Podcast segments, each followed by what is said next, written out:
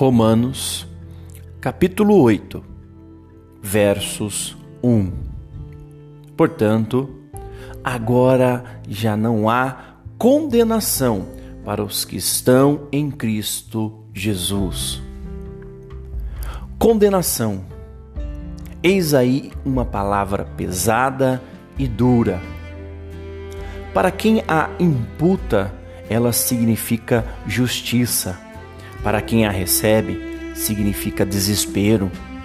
Ela é resultado de um julgamento, de uma sentença. Quando ela entra em cena, significa que todas as provas foram postas à mesa. Testemunhas de acusação e de, de defesa já foram ouvidas. Os lados e perícias já foram minuciosamente avaliados.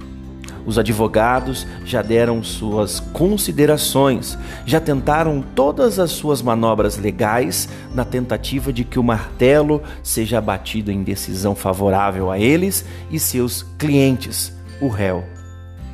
É exatamente assim que acontece com o pecado.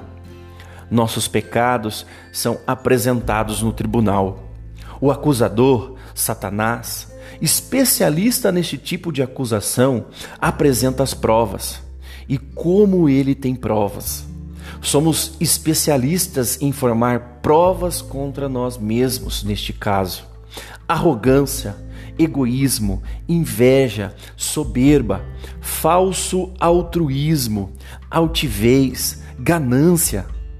Quantas provas vão surgindo contra nós? De repente, surgem as testemunhas de acusação. Pessoas feridas e magoadas por nossos erros e pecados. Pessoas impactadas negativamente por, nos, por nossa falta de amor. Pessoas que conviveram com nossa falsa religiosidade, com nossas ações baseadas em nossa arrogância e soberba. Elas vão surgindo aos montes Algumas delas nem nos recordamos. A sentença de tudo para, para ser, parece ser certa. Seremos condenados. A condenação não poderia ser outra, senão a morte. Chega a hora da defesa. Quem irá falar ao nosso favor? Quem irá depor, testemunhar em nossa defesa? Não aparece ninguém. Um silêncio ensurdecedor se estabelece no tribunal. Não há ninguém que queira advogar sua causa ou até mesmo testemunhar a seu favor. A sentença está prestes a ser proferida. A condenação irá ser anunciada quando escuta-se passos calmos e firmes um rosto reluzente entra no tribunal. Você pensa, será ele o meu advogado? O acusador tenta impedi-lo de continuar, jogando mais uma série de acusações sobre você. Mas o juiz olha para o rosto reluzente que entrou na sala e pergunta: Jesus, meu filho amado, você irá defender este que está no banco dos réus? Jesus responde: Não, Pai, eu vou assumir a sentença em lugar dele. Foi por ele que derramei o meu sangue na cruz do Calvário.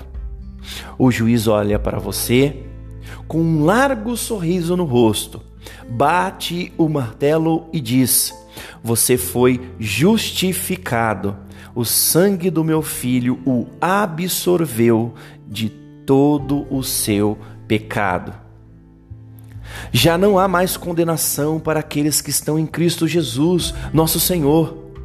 Minha oração por você hoje é que você possa sentir o alívio da absolvição de seus pecados em Cristo Jesus que toda culpa seja removida de sua vida por meio do precioso sangue de Cristo e você desfrute da liberdade alcançada por meio da cruz.